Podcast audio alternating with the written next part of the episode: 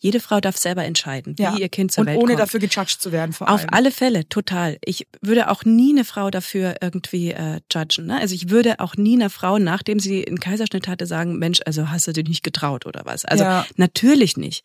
Aber ich finde, sie sollte die Chance bekommen, die Möglichkeit zu sehen, was sie für Kräfte hat.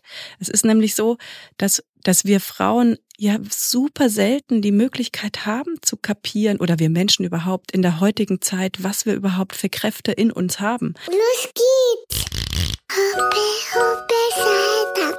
Hoppe, hoppe, Seite. So ist gut jetzt. Jetzt reden mal die Eltern. Ganz ehrlich, wie es wirklich ist, Eltern zu sein. Viel Spaß mit einer neuen Folge Hoppe Hoppe Scheitern. Meine Damen und Herren, heute sitzt mir eine ganz tolle Frau in, äh, gegenüber, Marisa Fiegel. Äh, Marisa und ich, wie lange kennen wir uns jetzt schon? Da waren wir Teenager, ne? Boah, ich glaube, äh, so mit 17 vielleicht? Ja, also auf jeden Fall unserer wilden Zeit. Und äh, du bist mittlerweile Hebamme und hast einen Geburtshof und hast auch noch drei Kinder. So ist es. Und ich weiß noch, ich habe dich ähm, ein paar Mal besucht, als du schon Kinder hattest und ich nicht. Und ihr wart für mich immer so eine Familie, wo ich mir dachte, geil. Da will ich, ich will auch Kinder haben. Weil ihr so eine schöne Community und so ein schönes Zusammensein habt und äh, trotzdem so eine tolle Leichtigkeit. Und ähm, ich fand das immer total schön, auch noch kinderlos und jünger, so bei euch so einen Einblick zu bekommen, wie es so mit Kindern ist. Voll schön, dass du das erzählst. Das ist ja auch schon ein paar Jahre her, dass Voll, du aber das weiß Kinder ich noch. Ja. Ich dachte mir immer so, boah, das ist irgendwie, das fühlt sich richtig gut an. ja, mittlerweile haben wir ja noch einen dazu bekommen. Wie? Genau. Wir sind ja drei, also ich habe ja drei jetzt. Ja, ja, ja, ja, genau, genau drei. Vielleicht magst du kurz mal sagen, wie alt die alle sind? Genau, also der größte wird jetzt elf. Der danach kam, ist neun. Also die sind auch in einem recht äh, kurzen Abstand Dann hatten hintereinander wir beide gekommen. quasi die, wir hatten dann ähnlich, also 21 Ja, ja. Monate ist es bei mir. Genau, bei mir sind es, äh, warte mal, 18 Monate sind Okay, dazwischen. noch krasser. Also, aber das Gleiche. Das kannst du Im vergleichen. Prinzip auf das jeden Fall. Gleiche, ja. Und der Kleine ist jetzt ähm, drei. Also der wird jetzt am 1. Juli drei. Genau. Geil. Auf jeden Fall. Ich hätte auch Lust auf noch ein viertes, muss ich ehrlich sagen. Glaubst du, du machst das? Mal schauen. Ich habe gerade so viel zu tun. Ich arbeite so viel, seitdem ich jetzt das Geburtshaus habe, dass ich jetzt eigentlich, also ich weiß auch noch nicht. Ich hätte total Lust, aber jetzt werde ich langsam 40. Irgendwie müsste ich jetzt langsam mal loslegen. Ne? Ja, das ist immer so, schade, dass es immer so zeitlich begrenzt ist eigentlich, ne? Voll. Würdest du als Hebamme sagen, das ist schon auch ganz gut, dass es irgendwie so eine Begrenzung gibt oder? Voll. Also ich glaube, sonst würde ich einfach irgendwann 20 Kinder haben. Also auf jeden Fall ist es gut, dass es begrenzt ist. Ich meine, die Natur hat es schon so gemacht, dass der Körper auch noch fit sein muss. Es, es ist schon auch echt für den Körper jedes Mal eine Herausforderung. Diese kleinen Wesen sind leider, muss man auch sagen, so kleine Parasiten, die dem Körper echt viel entziehen Oh ja. und voll viel fressen. Und äh, das ist alles Energie, die dem Körper entzogen wird. Und ich glaube, die Natur hat das schon richtig gemacht, dass das irgendwann auch wieder vorbei ist. So. Ich find's halt schade dann, dass die Natur aber beim Mann halt sagt so, ey, never ending story. Ja, Ja. das stimmt. Ist schon unfair. Das finde ich halt schon, ja, fies. Aber ich habe echt einige Freunde, die jetzt entschieden haben, äh, nachdem sie Kinderwunsch und so beendet haben, dass beim Mann äh, das jetzt auch beendet wird. Also dass dass, man vasektomiert. ja Wird bei uns echt im Freundeskreis auch immer, immer mehr und ich finde es einfach nur fair, sorry. total. Also ich finde es auch eine gute Idee. Also weil man einfach dann keine Ahnung, weil man dann auch nicht mehr die ganze Zeit mit diesem Verhütungsthema irgendwie zu tun hat. Also Ja, und es bleibt halt schon, also ich meine, wir machen das im Moment mit Kondomen, mh, ja, Wir aber auch. muss ich halt sagen, bin ich jetzt nicht der größte Fan, ja. nee, ich auch nicht. Also vor allem, weißt du, wenn ich mir dann manchmal denke, ey, ganz ehrlich, ich bin Mitte 30, ich habe zwei Kinder, bin verheiratet und muss Sex haben mit einem Kondom. Das ist einfach so. Ja, Ja, voll. why? Ich find's auch scheiße. Also mir macht es auch nicht so viel Spaß, muss ich ehrlich sagen, mit Kondom. Aber ähm, es ist die einzige Variante ohne Hormone. Und also ich Ja. möchte keine Hormone nehmen. Ich merke, dass mein Körper auf Hormone total mit Widerstand reagiert und ich dann in so ein komische, in so einen Schleier komme, dass ich mich nicht richtig fühle. Also das habe ich auf jeden Fall viele Jahre gemacht und will es auf keinen Fall mehr. Und dann hatte ich zwischendrin mal die Spirale. Wie, Kupferspirale? Eigentlich ganz gut, aber ich hatte schon echt starke Schmerzen während meiner Periode. Ich bin eh so ein bisschen so ein PMS-Typ und starke Periode und dann immer so richtig. Äh. Ja. Also wenn die Periode dann anfängt, ist okay, aber vorher ist echt hör auf. übel. So. Hey, ich muss echt sagen, also ich finde, ich kann da auch gar nicht oft genug drüber reden. Hm. Es fuckt mich so ab. Voll, dass ich mich auch jedes. Monat aufs Neue, also es ist ja manchmal mehr und manchmal weniger, aber mich wirklich einfach so scheiße fühle und einfach wirklich nicht klarkomme mit meinen Emotionen. Hm. Und das finde ich wirklich, ähm, also es tut mir auch leid für meinen Mann natürlich, weil er das natürlich teilweise auch abbekommt. Ähm, aber mir tut's auch echt in erster Linie leid für mich selber. Ja, voll. Man Es mag sich dann ja auch selber nicht, ne? Das ist das Problem. Also Null, dann, deswegen geht's einem dann auch nicht so gut, weil man sich einfach nicht leiden kann. So. Hättest du, glaubst du, irgendwelche Tipps für PMS? Hast du da, weil du bist ja auch jemand, der sich so ganzheitlich viel befasst mit solchen Themen. Voll. Also es gibt schon echt ganz gute ähm, Tees und Kräutermischungen, die man ausgleichend machen kann. Man kann echt gucken, dass der Zyklus halt nicht so krass schwankt, dass man nicht so extrem von diesen Hormonen hin und her gebeutelt wird. Da muss man einfach gucken, dass man äh, in der ersten Zyklushälfte, also bis zum Eisprung, was Ausgleichendes trinkt und danach eben äh, was, was äh, die Periode quasi äh, auslöst, also einfacher macht, dass sie kommt. Und da gibt's super viele verschiedene Kräuter. Bei mir kommt ja alles voll einfach. Also ich habe wirklich einen Zyklus, der ist in Stein gemeißelt. echt krass. Das ist so krass bei mir. Das Ja, ist wirklich wie, wie so ein Zahnrad. Das ist wirklich heftig, aber es ist trotzdem haben mich meine Hormone einfach hart im Griff.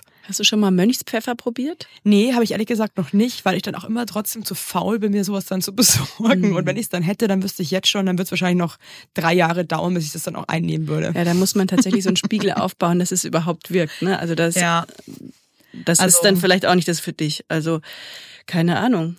Es gibt halt diese ausgleichenden Sachen, damit der Körper nicht so doll in dieses Hormongebeutelte kommt, aber und wahrscheinlich kann man es auch nicht verallgemeinern. Ne? Bei der einen Person hilft es dann total Voll. und bei der anderen, die sagt so, du ganz ehrlich, ich merke gar nichts. Also das ist wahrscheinlich ähm, ziemlich individuell. Du kannst sowieso nichts verallgemeinern, weil jeder Körper ja auch anders funktioniert. Das ist wie mit der Geburt, das ist auch, äh, oder wie mit Schmerzen. Ne? Also jeder Mensch hat unterschiedliche Schmerzlevel und Ja. geht unterschiedlich damit um. Deswegen kann man jetzt auch nicht pauschal sagen, ich weiß noch, einmal hat ein Anästhesist zu mir gesagt, ihr Hebammen, ihr seid doch alle Hexen.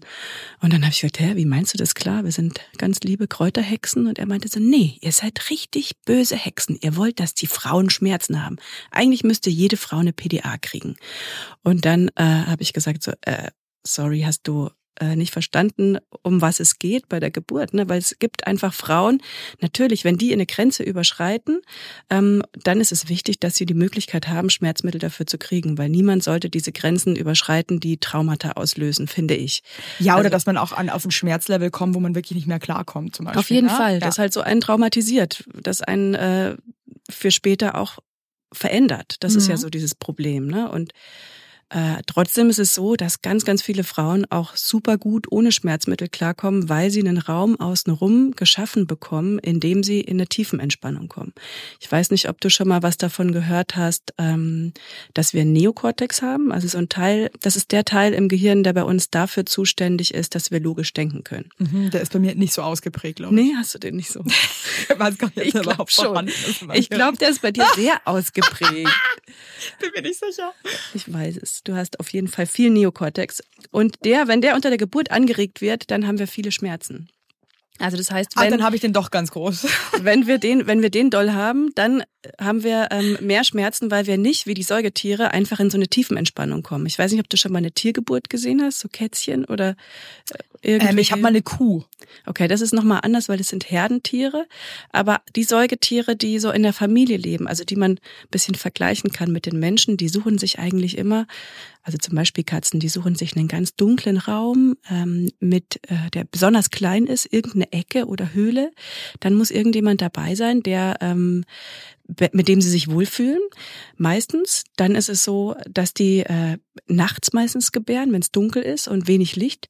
Und daraus kann man auch so ein bisschen erkennen, der Neokortex, äh, den wir haben, der wird angeregt durch Licht, große Räume, sich beobachtet fühlen, ähm, sich unwohl fühlen mit einer Person ähm, und immer wieder ins Denken kommen.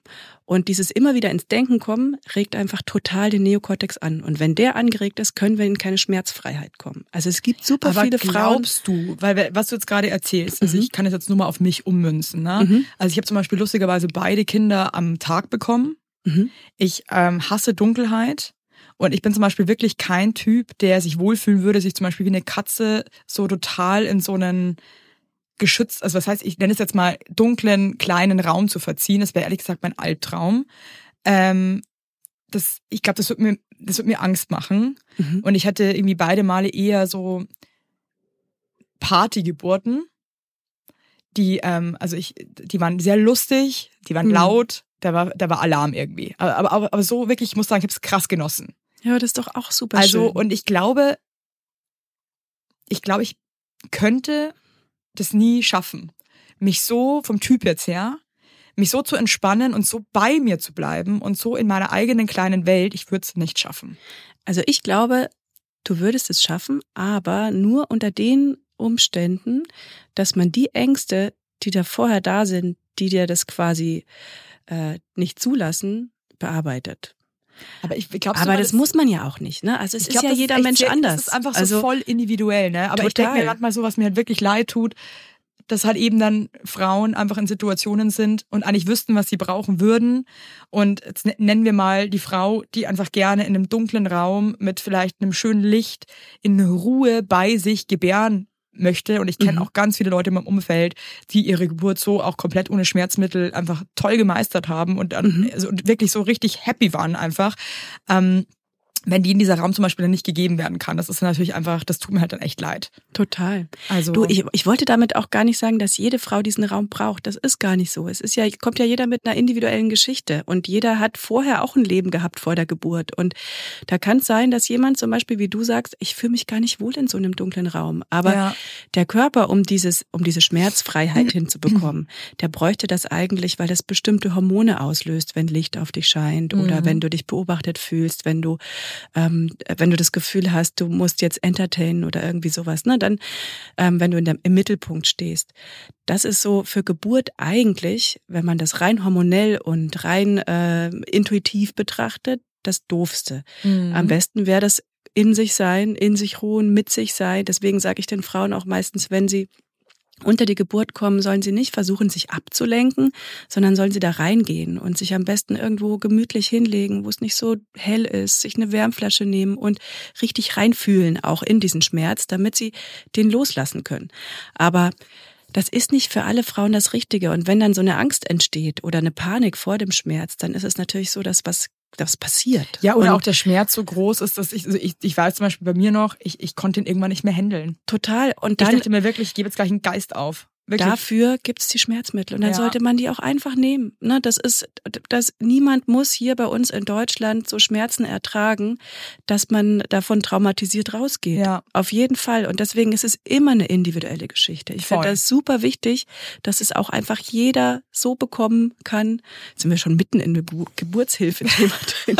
Jeder so bekommen kann, äh, wie er es braucht oder wie sie es braucht. Ne? Das ist einfach, äh, das ist einfach eine individuelle Geschichte. Wie viele Kinder Aber- hast du jetzt auf die Welt gebracht, schon auf deinem Hof?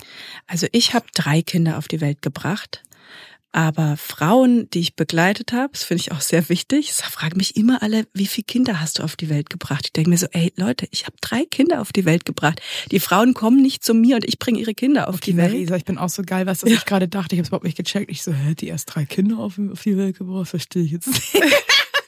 Also auf dem Hof sind jetzt 39, nee, warte mal. Jetzt äh, vorgestern sind noch zwei dazugekommen. 41 Babys Wow. geboren. Bist du jedes Mal aufgeregt trotzdem? Voll. Ich, ich habe auch erstmal Durchfall. Jedes Mal muss ich als erstes aufs Klo. Tatsächlich.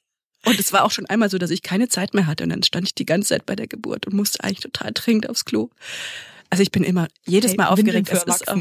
Ja, das wäre großartig. Hey, ganz ehrlich, gönn dir mal. ich habe die tatsächlich sogar für die Frauen. Ne? Ich habe so Windeln, aber ich, auf die Idee bin ich noch nicht Ja, gekommen. vielleicht manchmal braucht so ein Wink von außen, ne? Ja, dass man nochmal sagt, so, hey, stimmt eigentlich. Sehr gute Idee.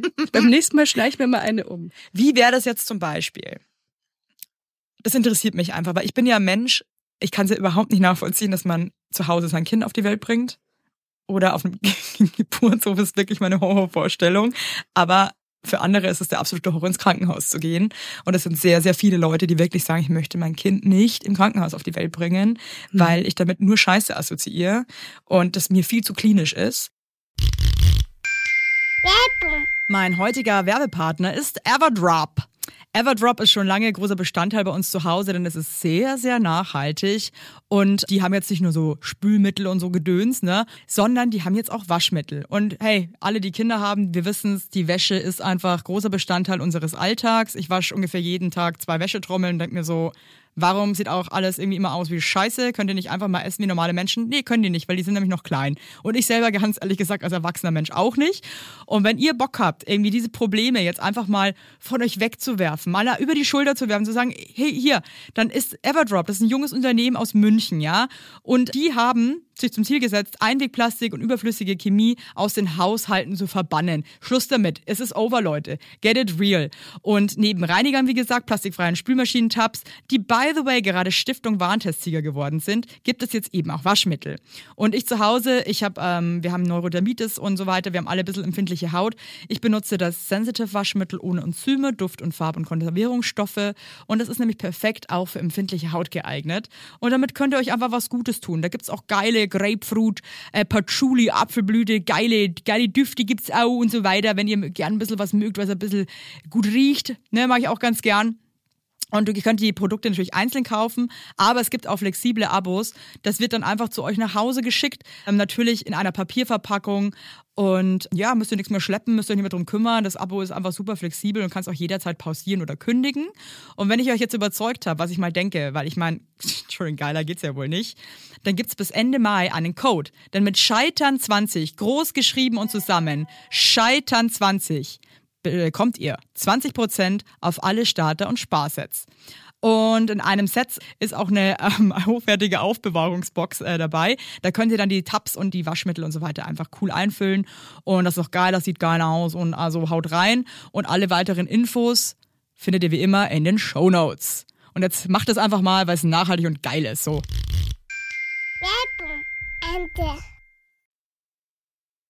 Wie ist das jetzt zum Beispiel, wenn man merkt, unter so einer Geburt auf dem Hof, wir kommen jetzt hier mit unseren Mitteln nicht mehr weiter? Also grundsätzlich kann man sagen, ich bin ja davon überzeugt, dass Geburt was ist, was super gut funktioniert und man braucht nicht unbedingt ein Krankenhaus dafür, weil ein Krankenhaus ist für Kranke. Also grundsätzlich. Ja. Aber ähm, Natürlich gibt's einfach auch super viele Geburten, muss man ehrlich sagen. Und ich habe eine ziemlich hohe Verlegungsrate. Also ich habe eine Verlegungsrate von 20 Prozent, bei denen äh, man merkt, da weicht jetzt was von der Physiologie ab. Das ist jetzt nicht mehr so in dem ganz normalen Bereich.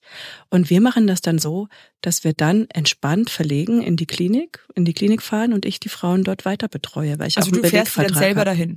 Nein, also der Partner mit der Frau fährt im eigenen Auto, ich fahre voraus, die fahren mir hinterher, weil ich die Straßenverkehrsordnungsregeln immer noch beherrsche, trotz Geburt Ja. und auch ganz normal fahre, die besten Parkplätze kennen. Also die fahren mir hinterher, wir fahren ins Krankenhaus. Und Wie weit fahrt man da von euch dahin? ähm, Bisher war es immer so, dass es nur 15 Minuten entfernt war, aber die nächstgelegene Klinik hat jetzt gerade leider ähm, den Chefarzt verloren. Der hat fristlos gekündigt. Deswegen müssen wir jetzt in die 40-minütig entfernte Wow, Klinik. okay. Also es ist schon echt ein weiter Weg.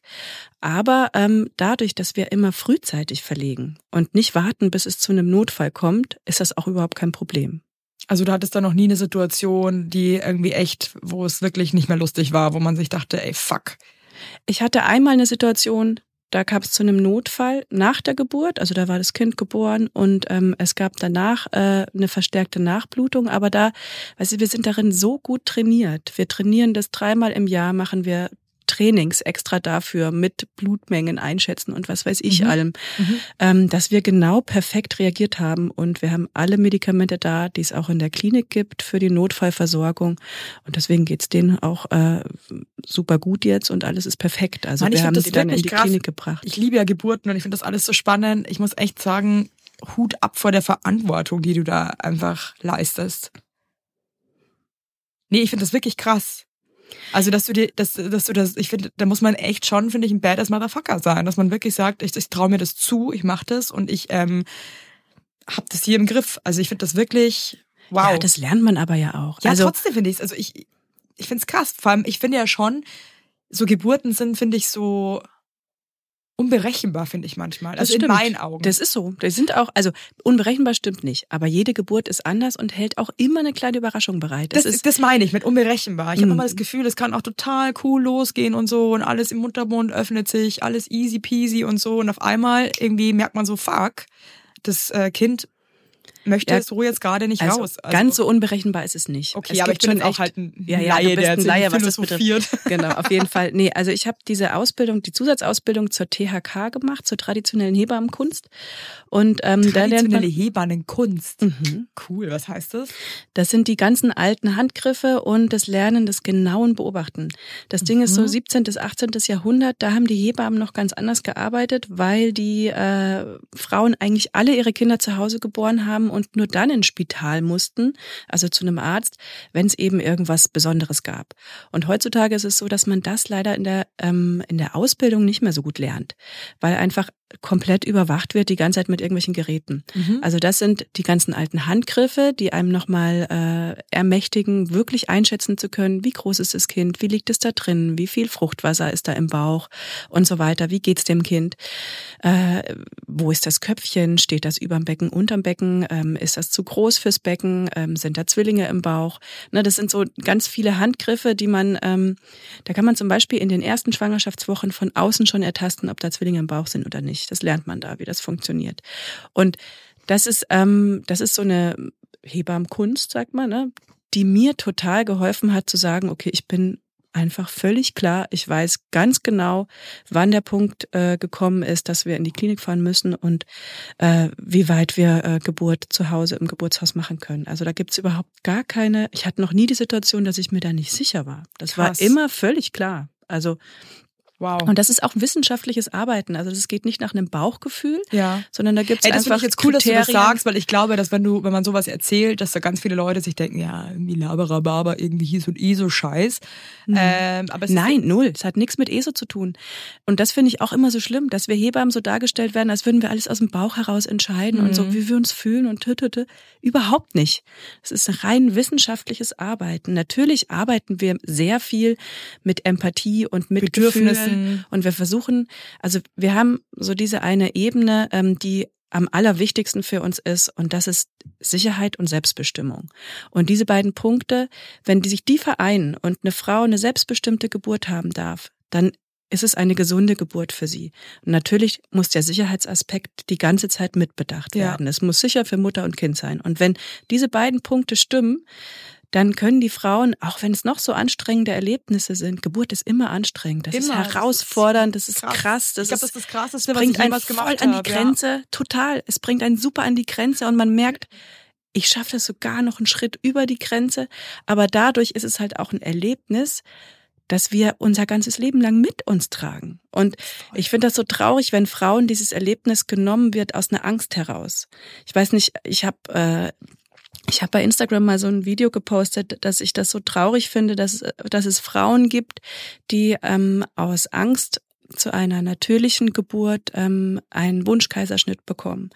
Und da muss ich sagen, positioniere ich mich relativ krass und es wird auch sehr kritisch gesehen, Voll. weil ich finde, ähm, man sollte da anders ansetzen. Ich finde, Frauen, die Angst haben vor einer natürlichen Geburt, sollten die Möglichkeit bekommen, diese Angst zu lösen und nicht direkt den Bauch aufgeschnitten bekommen. Wenn da vorher ich nicht denke mir dann schon so, also ich habe selber drei Leute in meinem Umfeld, die ähm, sich ganz bewusst für einen Wunschkaiserschnitt ähm, entschieden haben. Hab mich äh, bei meiner ersten Bekannten damals auch dabei ertappt, dass ich mir dachte, spinnt die? Hä? Warum? Ich, also ich kann ich, absolutes Mist, also Unverständnis von meiner Seite, was mir im Nachhinein ehrlich gesagt auch echt leid tut. Ähm, es war für mich aber auch so neu, dass jemand einfach ganz ehrlich und bewusst sagt, ich möchte eine Bauchgeburt haben, Mhm. ähm, weil ich mir das andere wirklich beim besten Willen einfach nicht vorstellen kann. Und ähm, da denke ich mir dann mittlerweile wirklich, finde ich es total wichtig, dem Wunsch einer Frau ehrlich gesagt nachzugehen. Und ich weiß manchmal nicht, ob man alle Ängste lösen kann und vor allem nicht bei sowas, wo man gar nicht weiß, was es ist. Das, das, Weißt du, da ich stehe ich mein? voll hinter dir und da hast du vollkommen recht. Ich finde auch, dass dieser Wunsch auf jeden Fall, jede Frau darf selber entscheiden, wie ihr Kind zur und Welt ohne kommt. dafür gejudged zu werden vor Auf allem. alle Fälle, total. Ich würde auch nie eine Frau dafür irgendwie äh, judgen. Ne? Also ich würde auch nie einer Frau, nachdem sie einen Kaiserschnitt hatte, sagen, Mensch, also hast du dir nicht getraut oder was. Also Ja. natürlich nicht. Aber ich finde, sie sollte die Chance bekommen, die Möglichkeit zu sehen, was sie für Kräfte hat. Es ist nämlich so, dass, dass wir Frauen ja super selten die Möglichkeit haben zu kapieren oder wir Menschen überhaupt in der heutigen Zeit, was wir überhaupt für Kräfte in uns haben. Und wenn das passiert, dass Frauen einen Wunschkaiserschnitt bekommen, ohne dass man an diese Ängste überhaupt rangegangen ist, dann finde ich das eigentlich, das, ich finde persönlich, das ist Körperverletzung, weil du gibst dieser Frau eigentlich nur ähm, die Bestätigung, deine Angst ist äh, so groß und richtig, deswegen schneide ich dir jetzt groß, großer Arzt in Weiß den Bauch auf und mach alles für dich damit. Und im Endeffekt hat die Frau ja danach dieselben schlimmen Schmerzen, nur über viele Tage verteilt. Also Frauen, die einen Kaiserschnitt hatten, haben ja auch ganz dolle Schmerzen.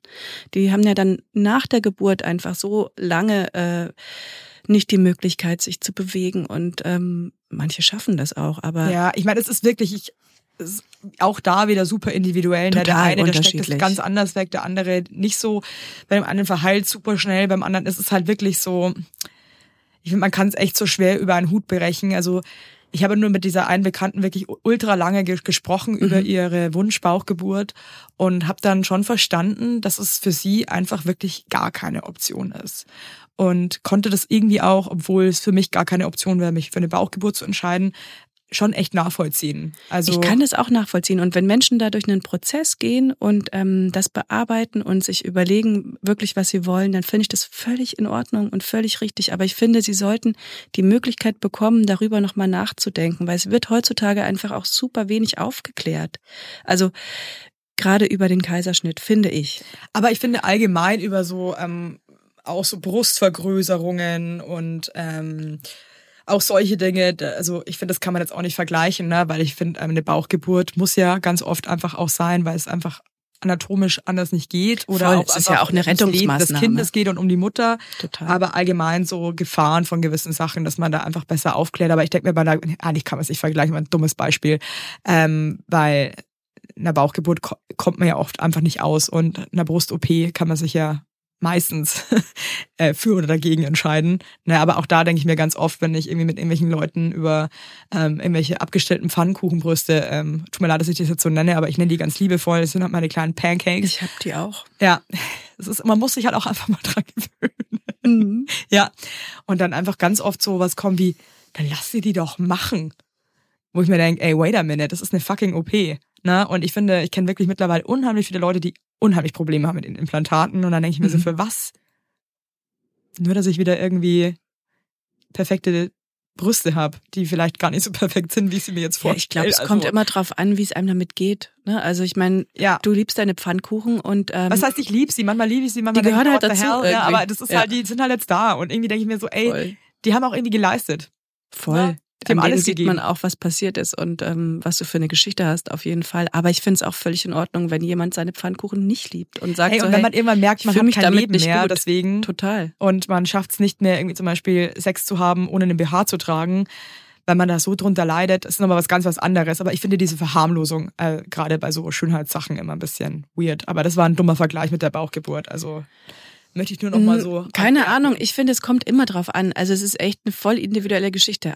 Ich finde nur, also das ist mir einfach total wichtig, dass Frauen die Möglichkeit bekommen sollten oder dass es, dass es nicht so einfach sein sollte, diese Bauchgeburt einfach so zu bekommen, ohne dass jemand mal nachfragt, woran es wirklich liegt. Weil es gibt auch, glaube ich, echt viele Frauen, die deshalb einen Kaiserschnitt bekommen, weil ihre Mutter schon einen Kaiserschnitt hatte und ihnen immer erzählt hat, wie schrecklich Geburt ist und die Gesellschaft ihnen erzählt hat, wie schrecklich Geburt ist und sie dann einfach so eine unbestimmte Angst davor haben, ohne dass sie sich wirklich mit dem Thema auseinandergesetzt haben, weil Geburt kann auch einfach so wahnsinnig wundervoll sein. Ja, also auch wenn sie total anstrengend ist und über Grenzen geht und so, ist es trotzdem so, es ist immer wieder so, Wunder. so ein krasses Wunder. Auch die Bauchgeburt ist so ein krasses Wunder, wenn dann dieses Kind da rauskommt. Ne? Wie schnell das auch geht, ne? Voll. Das finde ich krass. Das ist echt verrückt, ja. Ja, manchmal, also ich habe mir schon ab und zu mal so gedacht, ey, ganz ehrlich, ich lieg da irgendwie stundenlang rum und winde mich. Und ähm, manchmal wird es auch irgendwie einfacher gehen, aber auf der anderen Seite. Ja, das ey. ist tatsächlich ja auch ein Prozess. Also das ist ja eine Reise für ein Kind, die auch was bedeutet. Das kann man, muss man sich schon auch, also du kannst dir vorstellen, das ist ja auch von der Natur so gemacht, dass es so eine Zeit dauert. Die Kinder, die müssen auch ihren Weg leisten, die, ähm, äh, die müssen sich da durchdrehen, die müssen sich da wegschieben, die müssen einmal an diesen ganzen Vaginal- und Darmkeimen vorbei, damit sie die für ihre eigene Darmschleimhaut bekommen Das und so. geschenkt auf dem Weg. Das Ja, ist so ja. ein Goodie-Bag. Voll. Voller Keime. Genau, das ist zum Beispiel auch was, was ich den Frauen, die dann einen Kaiserschnitt haben, immer vorher mitgebe. Macht bitte unbedingt Vaginal Seeding. Also äh, legt einen Tupfer vorher in die Vulvina und lasst den richtig schön vollsaugen mit Vaginalschleim. Und wenn das Kind geboren ist, bekommt es einmal die schöne Packung Vaginalschleim ins Gesicht und in den Mund, damit es danach nicht solche Probleme mit dem Darm hat. Wirklich? Ja, Das voll. habe ich noch nie gehört. Das hast du noch nie gehört? Nein. Das ist total wichtig. Das mache ich tatsächlich, wenn das die Frauen wollen, Ja. mit allen Frauen, die einen Kaiserschnitt bekommen. Weil die Kinder, es ist nachgewiesenermaßen so, kannst du wissenschaftlich, gibt es einige Studien zu belesen, gehört. dass die Kinder einfach oft Probleme mit dem Darm bekommen, weil sie einfach nicht diese Keime abkriegen. ah, krass, krass guter Punkt. Ja, das kann Cool. man easy peasy machen. Einfach ja, also nur ich einen jetzt, Tupfer so einlegen. Tampon mal rein, ne? Voll. Und da ein bisschen, ne? Finde ich Es geht halt nicht. im Wochenbett nicht so gut, weil da dann ja auch das Blut kommt, aber man kann es tatsächlich auch noch nachholen. Also Cool. wenn die Blutung vorbei ist. Nice. Habe ich noch nie gehört. Finde ich richtig stark. Finde ich cool. Würde würd ich auf jeden Fall machen. Ja, mache ich auch mit allen Frauen. Also hab, ich habe es noch nie erlebt, dass es eine Frau nicht wollte. Im Endeffekt hat es Nee, macht für mich auch voll Sinn. Ich wäre sofort so, yeah, let's do it. Klar, voll voll. gut. Und was ich den Frauen auch nochmal anbiete, die dürfen auch gern zu mir auf den Hof kommen und wir machen Rebirthing. Das ist auch ein total Wie, was funktioniert Gutes da? Wie, Ding. wie ist Rebirthing? Das habe ich auch schon voll oft gehört und weiß eigentlich nicht wirklich, was es ist. Ähm, das ist eigentlich so eine kleine Zeremonie, um nochmal sowohl Mutter als auch Vater oder wer auch immer bei der Geburt dabei sein möchte und auch dem Kind die Möglichkeit zu geben, die Wunschgeburt nachzuerleben. Also wir machen es so, dass wir die Frauen in die Badewanne setzen, die Kinder werden in rote Tücher ganz eng eingewickelt wie im Uterus und dann ähm, baden die zusammen und wir machen mit den Händen über den Kopf des Kindes nochmal den Geburtskanal nach und die Kinder machen dann wirklich alle Drehungen, egal ob die jetzt vier Wochen alt sind oder ein Jahr, die machen das einfach intuitiv, wie sie es auch im Wirklich? Geburtskanal machen und enden dann meistens mit der Geburt am Ende, dass wir die Tücher öffnen und das Kind wird in die Wanne geboren und haben dann plötzlich diesen Raum mit dem Geburtsschrei. Das ist auch meistens ein ganz anderer Schrei als sonst das Weinen. Ja. Und die verarbeiten da nochmal ganz viel, was sie eben bei der Geburt nicht hatten. Und ähm, für die Familie ist es oft so ein totaler Blockadenlöser. Also wichtig ist natürlich, dass es gut nachbetreut ist, dass man dann dabei ist und ähm, den Frauen die Möglichkeit gibt, über alles Mögliche zu sprechen, was da hochkommt. Und auch die Kinder haben oftmals danach so ein, zwei Stunden, in denen sie nochmal richtig schreien und alles rauslassen. Krass.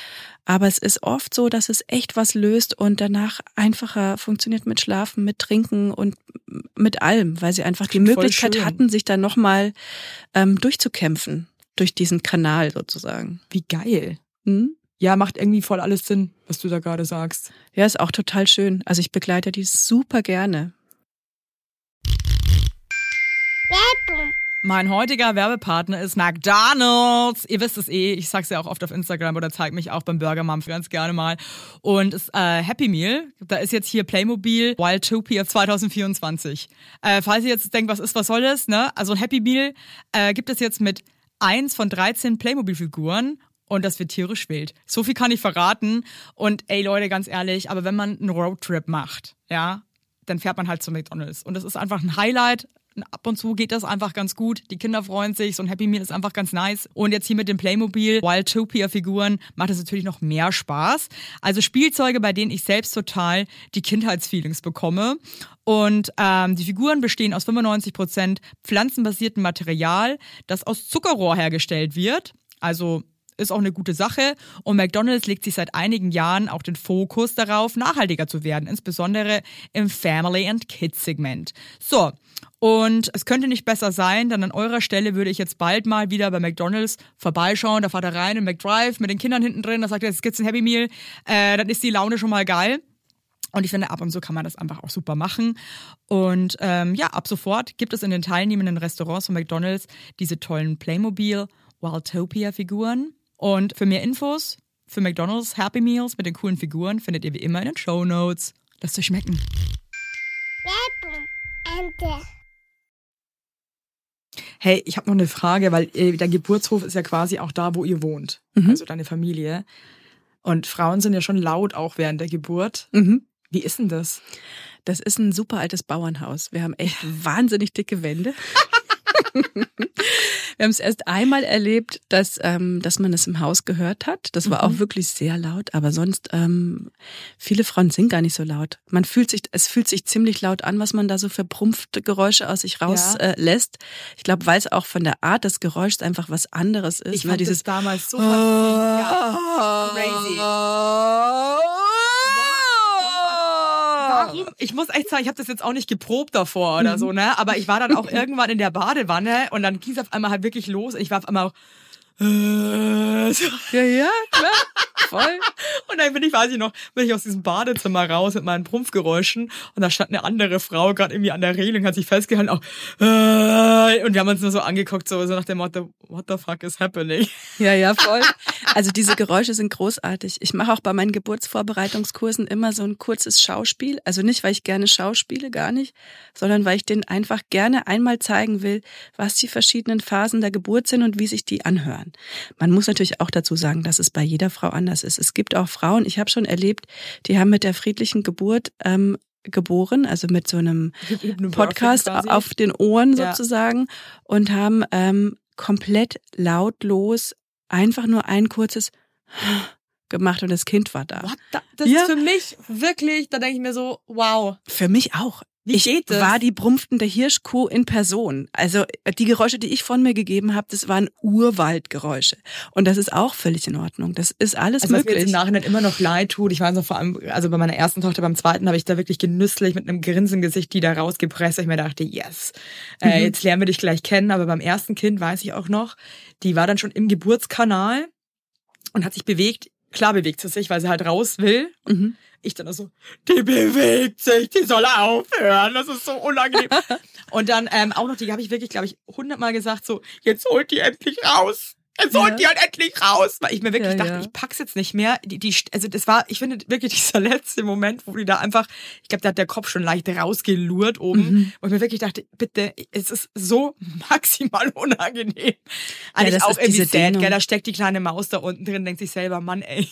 Nein, hallo, dann so, also, das, sind, da raus. das sind so Gefühle, ganz ehrlich, die kann man auch nicht, also das ist einfach, es fühlt sich mega krass an, wenn da, wenn man so eine Kokosnuss scheißt. Also, Weil ich finde, eine Kokosnuss ist ehrlich gesagt untertrieben.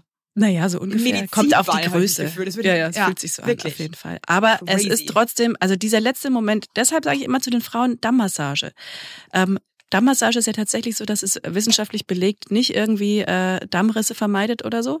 Aber die Frauen haben ein anderes Gefühl zu ihrem Körperteil, weil sie diese Dehnung einfach schon kennen, weil sie fühlen, wie sich das anfühlt, wenn da eine Kokosnuss rauskommt, weil sie einfach vorher schon immer mal gedehnt haben. Deswegen würde ich das empfehlen, dass man das machen. immer mal Würde ich ausprobiert. Ich habe auch eine Freundin, die hat sich so einen Ballon geholt. Das finde ich auch ein bisschen krass. Das finde ich irgendwie auch weird. Vor allem, also meine damalige Hebamme hat zu mir gesagt, weil ich habe sie dann auch gefragt, ob das irgendwie Sinn macht. Und da meinte sie so, ehrlich gesagt, sieht sie das nicht so, weil der Körper ja während der Geburt auch Hormone ausscheidet, die ja alles total weich machen. Also da muss ich, unser Körper ist einfach schon einfach arschgeil, sorry. Voll.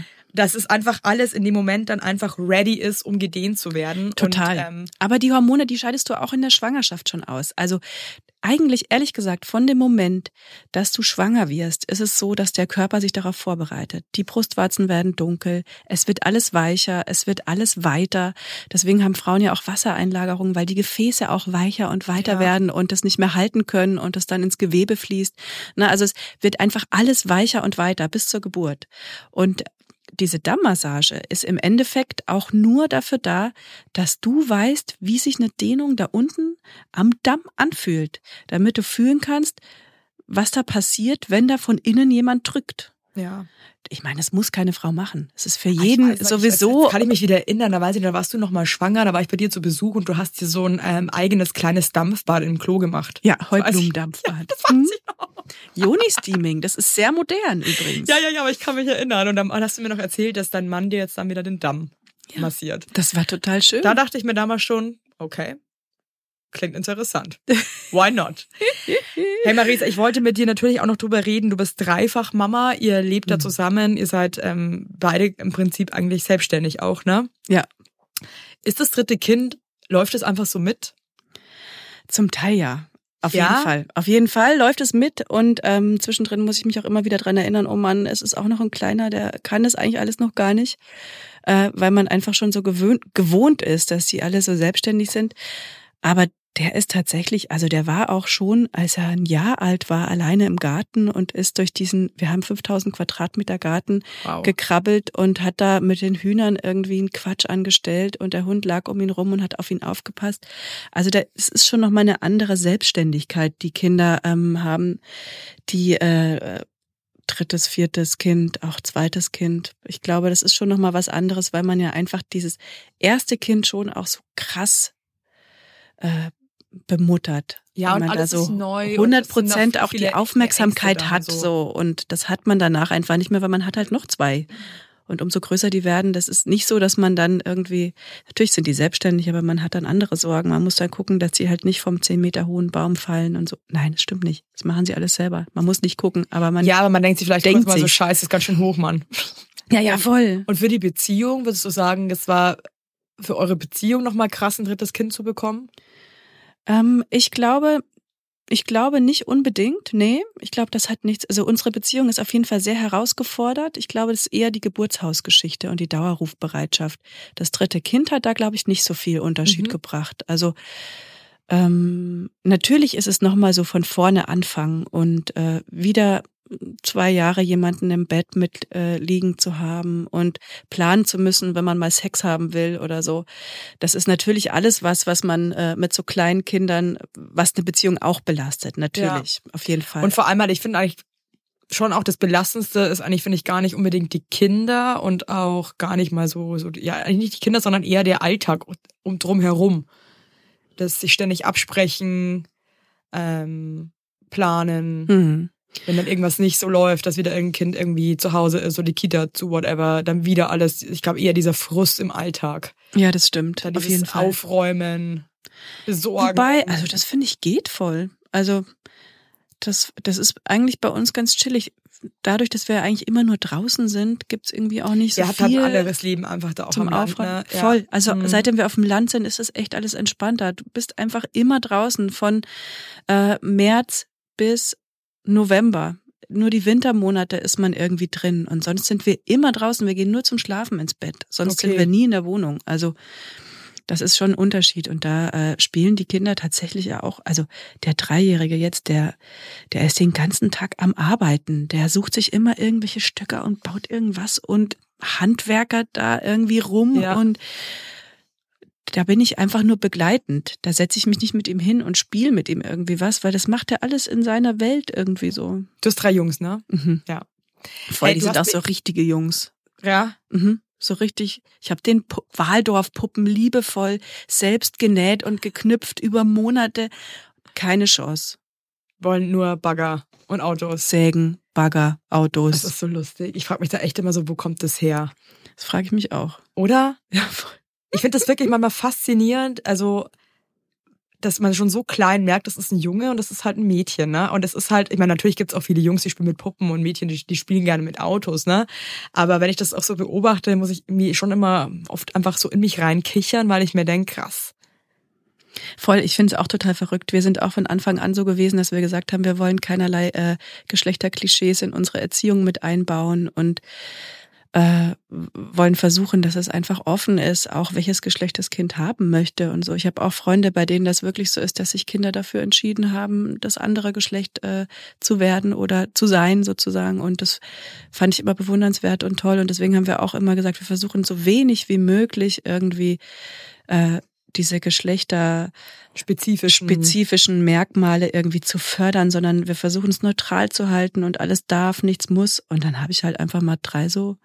Der eine ist der extreme Fußballfan. Der ist halt einfach nur in diesem Fußballverein den ganzen Tag. Der hat mir jetzt gesagt, Mama, ich glaube, ich gehe ins Fußballinternat. wow. Mhm. Good luck, Bro. Ja, geil. Ich will ihn nicht weggeben. Mhm. Ja, aber es hilft nichts. Äh, wenn er das unbedingt will, keine Ahnung. Crazy. Hm. Ja, ich fand es letztes Mal auch witzig, so bei uns in der Kita Ähm, vielleicht habe ich es auch schon mal erzählt im Podcast, kann gut sein, ich vergesse nicht immer alles. Aber da ist auch gerade so ein bisschen so, dass die Jungs so sind, ja nie, ihr seid Mädchen, mit euch spielen wir nicht. Und dann hat das auch die eine äh, Mama von dem einen Jungen mitbekommen, als er das gerade vom Latz gelassen hat. Und sie meinte, ich habe mich großen Augen angeguckt und meinte so, Evelyn, ich verstehe nicht, woher der das hat. Ja, ich glaube wirklich einfach komplett das- anders erzogen und das kann man gar nicht hat- beeinflussen. das die? Gesellschaft ist ja trotzdem da. Ja, wahrscheinlich. Die Also, gucken. Die Gesellschaft ist da und wir haben, wir schicken unsere Kinder in Kitas und das sind viele und das passiert. Ich glaube, und sie haben halt einfach auch eine Geschlechtsidentität von Anfang an und ähm, fühlen die auch und das ist auch in Ordnung. Das dürfen die auch. Ich glaube, man kann die da nicht zu zu doll irgendwie neutralen Wesen erziehen. Nein, es soll, Nee. die dürfen sich doch fühlen. Die Ja, können voll, sich ja auch voll. in einem Geschlecht fühlen. Es ist völlig in Ordnung. Also ich finde auch da, äh, natürlich ist es Quatsch, alles in rosarot und hellblau und was weiß ich. Das finde ich auch traurig, wenn das so passiert. Aber, Aber weißt du, was ich schon aber auch irgendwie echt crazy finde? Also meine Kinder waren immer ziemlich neutral angezogen. Ich bin jetzt auch nicht so der krasseste Rosa-Fan. Hab die gerade, als, als die noch sehr klein waren, schon auch auf Blau oder, das ist auch schon krass, ne? Aber jedes Mal, wie heißt denn der Kleine? Mhm. Sobald Kinder irgendwie dann so maskulinere Farben tragen, ja, ist es sofort ein Junge. Voll ist bei meinen Und- Jungs genauso mit Rosa. Die tragen super gerne Rosa alle. Die lieben Rosa und Ja. Rot. Das sind ihre Lieblingsfarben. Und wir haben extrem viel Lila, Rosa und Rot. Und äh, wird auch immer. Der, mein Aber Mittlerer, der hat so, so einen Lockenkopf. Ach, ist die süß. Ja, ich mache das aber auch. Ganz schlimm eigentlich, dass man sich von Farben eigentlich so manipulieren lässt, ne? Aber es ist halt irgendwie so, war halt lange so. Mädchen haben halt rosa und wir Jungs haben halt blau. Ich glaube, da müssen wir jetzt auch erst, wir die, ich glaube, wir sind auch die Generation, die da jetzt so rauswachsen muss. Ja, ja, voll. Aber Na? es passiert ja auch schon viel. Also ich meine, wie Ja, viele Männer siehst Gott du irgendwie Dank. mit rosa Hemden rumrennen und keine Ahnung. Also da in die Richtung passiert auf jeden Fall schon was. Hey, nochmal und ich habe heute auch in der U-Bahn wieder jemanden. Ich, das ist für mich natürlich jetzt angekommen. natürlich. Wow, toll. Ich bin äh, voll das krasse Landei und jedes Mal sitze ich in der U-Bahn mittlerweile und denke mir so, wow, krass, so viele Menschen und wie die alle aussehen. Ja, Kaspar, du hast ja auch voll lange mitten in Berlin gewohnt, ne? Ich habe 15 Jahre in Berlin Ja, gelebt eben. und jetzt bin ich seit sechs Jahren auf dem Land und es ist, ich bin jetzt ein Landei. Das ist total verrückt. Und es hat sich in diesen sechs Jahren echt krass was getan. Auch gerade was so Geschlechteridentität betrifft. Ich habe so viele Männer jetzt gesehen, die sich schminken äh, und trotzdem Bart tragen und aber so krass Make-up und lange Fingernägel und das, ich, ich war vorhin so total fasziniert. Ja, es ist geil. Jeder, jeder, jeder macht einfach, was er machen getan. möchte und das finde ich auch richtig cool. Finde ich auch voll gut. Hey, zum Schluss noch, wenn jetzt eine Frau sagt, so, boah, ich hätte voll Lust, bei dir auf dem Hof irgendwie ähm, zu entbinden. Du, du bietest ja sogar auch an, dass man später danach noch so quasi ankommt mit seinem Kind. Genau, also es ist, äh, das ist tatsächlich ganz besonders. Also das will ich vielleicht noch kurz erzählen. Ja, voll gerne. Die Frauen, ähm, die zu uns auf den Geburtshof kommen, also auf ins Geburtshaus, auf den Hof, äh, die bleiben sechs Wochen. Das heißt, die kommen in der 37. Sechs Wochen bleiben die? Ja, die bleiben sechs Wochen. Die kommen ab dem Zeitpunkt, wo sie außerklinisch gebären können, also ab der 37. Woche und machen Geburtsurlaub sechs Wochen lang Krass. und können in dieser Zeit komplett runterkommen, äh, viel draußen in der Natur sein, äh, sich mit anderen Frauen, die in derselben Situation sind, verbinden, haben die Möglichkeit eben diesen Geburtsraum gut kennenzulernen. Die dürfen dann immer wieder mal da baden in der großen Wanne und ich mache ihnen Bauchmassagen und wir lernen uns einfach noch enger kennen und so. Cool. Das Coole ist, dadurch kommen auch echt viele Frauen aus äh, von überall her, von überall auf der Welt tatsächlich. Ich hatte letztes Jahr eine Frau aus Ägypten, aus What? Budapest. Ja, ja, total. Cool. Ganz viel deutschlandweit, wo es einfach Orte gibt, äh, die keine außerklinische Geburtshilfe haben. Natürlich kommen auch viele Berlinerinnen, aber die meisten kommen mittlerweile so aus ähm, anderen Regionen, weil sie einfach nicht die Möglichkeit sonst hätten, außerklinisch zu gebären. Und die kommen dann, sind sechs Wochen bei mir auf dem Hof. In der Zeit bekommen sie das Baby und haben auch noch die Wochenbettzeit und machen sich danach wieder auf den Nachhauseweg. Wow. Das ist ja, also ehrlich gesagt klingt das ziemlich geil. Ist auch ziemlich geil. Es macht auch echt richtig Spaß. Also das Schöne ist, dass die da wirklich Urlaub machen. Wie viele Frauen kannst du da aufnehmen zeitgleich? immer zeitgleich drei Familien. Cool. Genau, aber ich habe jetzt auch den Sommer über ähm, einige Familien noch zusätzlich im Dorf einquartiert, weil es einfach so große Anfragen gab und ich kann dann auch immer nicht Nein sagen, wenn die Frauen sagen, ey, ich habe hier nicht die Möglichkeit, außerklinisch zu gebären und ich will einfach nicht in die Klinik und es ist alles gut. Ja. Ähm, Es gibt echt viele Leute, gell, die also wirklich Krankenhäuser eigentlich echt verschmähen. Ja, oder auch sagen, ich brauche nicht die Klinik und ich habe Angst vor dieser Interventionsspirale, weil es einfach in der Klinik ähm, oftmals so ist, dass aufgrund von Personalmangel Entscheidungen getroffen werden, die nicht, Die nicht fair sind eigentlich. die nicht fair sind für die Ja. Geburt. Genau. Ich bin totaler Fan vom Krankenhaus. Also ich bin überhaupt nicht anti-Krankenhaus. Ich bin so froh, dass es das gibt, wenn man es braucht, auf alle Fälle. Und ich arbeite auch mit einem Krankenhaus, mit einer kleinen Klinik zusammen, die echt eine super tolle Geburtshilfe machen. Also Hut ab, die geben sich da richtig Mühe, die haben tolles zusammenarbeitendes Team. Der Chefarzt ist, hat selber die THK-Ausbildung gemacht, die traditionelle Hebammenkunst, weil er Mhm. sagt, er möchte, dass es einfach nach den richtigen ähm, nach den richtigen äh, Untersuchungen, also dass es nicht alles so in diese Maschinerie fällt, Ja. sondern dass es einfach die richtige Möglichkeit gibt, den Frauen Und es zu ist ja helfen. eigentlich was, was Uriges, sag ich jetzt mal, zu, zu gebären. Eigentlich eine sehr urige Sache. es ist voll natürlich. Deswegen finde ich es auch ganz geil, wenn man so ein paar urige Skills hat. voll. Ja, wirklich. Macht irgendwie in dem Fall absolut Sinn. Auf jeden Fall. Hey, wenn man dich finden möchte, ähm, einfach auf Instagram. Oder www.derhof.net. Also wenn ihr da draußen sagt, ey, das macht mir Lust, dann äh, checkt das mal ab. Ich meine, ich kenne Marisa jetzt echt schon sau lange und kann sagen, ist ein Pfundskerl. Auch so geil, dass man sagt, ist ein Pfundskerl, oder? toll, Ist eine Pfundsfrau. Voll geil. Hey, alle Schwangeren da draußen, haltet durch, es ist geil und Geburt ist einfach ein Wunder. Geburt ist großartig. Ja, ist es wirklich. Wenn ich nicht einschlafen kann, ich denke immer meine Geburten zurück. Ehrlich? Ja, ich, ich liebe das.